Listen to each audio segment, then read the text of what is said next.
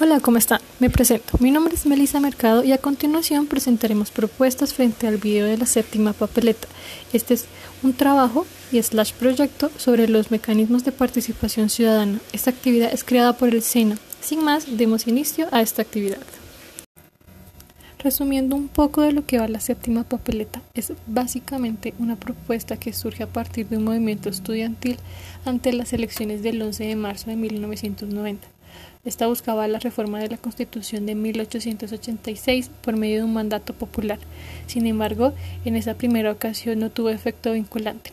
A finales de los años 80 y principios de los años 90, el país atravesó por uno de los momentos de mayor violencia en todo lo que tenía que ver con la política. El magnicidio de Luis Carlos Galán, candidato a, por el nuevo liberalismo, convocó a una marcha donde surge el movimiento estudiantil de 1989. Este movimiento congregó a miles de estudiantes de universidades y colegios públicos y privados eh, a impulsar la séptima papeleta para las elecciones locales de 1990. Como no se tenía un efecto jurídico, eh, los periodistas asumieron la labor de imprimir los tarjetones para que quienes quisieran participar los recortaran y los depositaran en las urnas. Eh, para las elecciones presidenciales del 27 de mayo y gracias a un decreto de ley expedido por el presidente Virgilio Barco la séptima papeleta fue depositada nuevamente en las urnas y contabilizada por la registraduría. Así fue como nace este movimiento de, del cambio de la Constitución de 1991. Ya estando en contexto, se plantean unas preguntas, las cuales vamos a responder a continuación. Como primera pregunta tenemos, ¿cuáles son los cambios que necesita la educación actual? Teniendo en cuenta el video y leer textos académicos sobre hacia dónde se dirige la educación y las reformas que se han presentado, básicamente la educación actual en cuanto a las reformas y por lo que puedo analizar va dirigido en torno a mejoras en la calidad de la educación sobre materiales de apoyo. Y que este material pueda encontrarse en todas las instituciones educativas. También se han presentado y se ha dirigido más que todo a las formas educativas de cómo se educa, la manera en la que debe ser educado un estudiante, cómo capacitar a un profesor y cuáles son esas herramientas que necesitan para aplicarla, para aplicarlas en clase.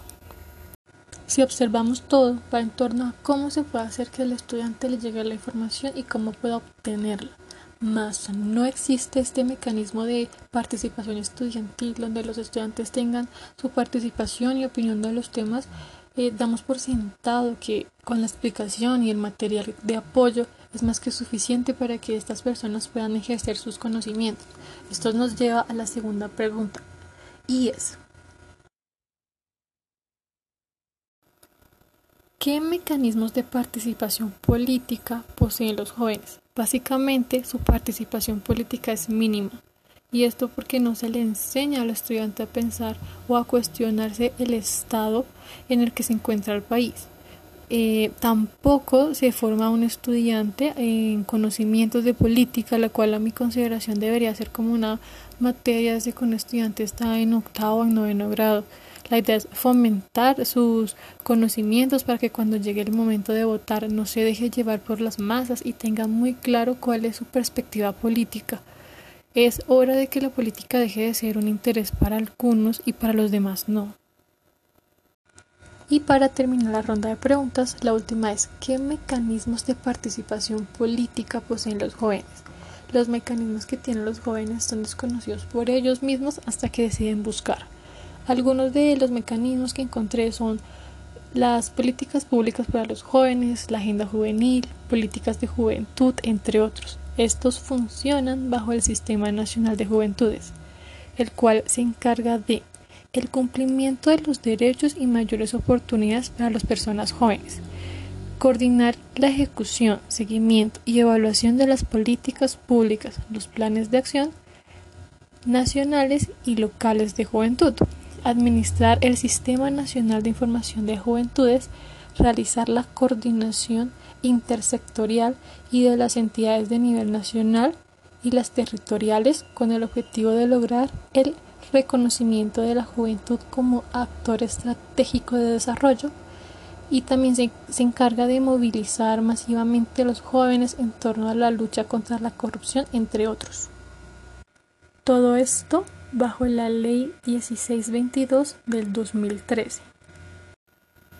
Después de profundizar, analizar y opinar, llegué a unas propuestas que podrían ayudar que los jóvenes seamos parte de los cambios políticos.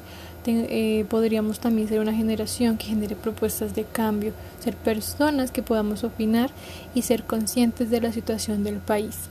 La primera propuesta es implementar asignaturas en los colegios y universidades que fomenten el conocimiento político de los jóvenes.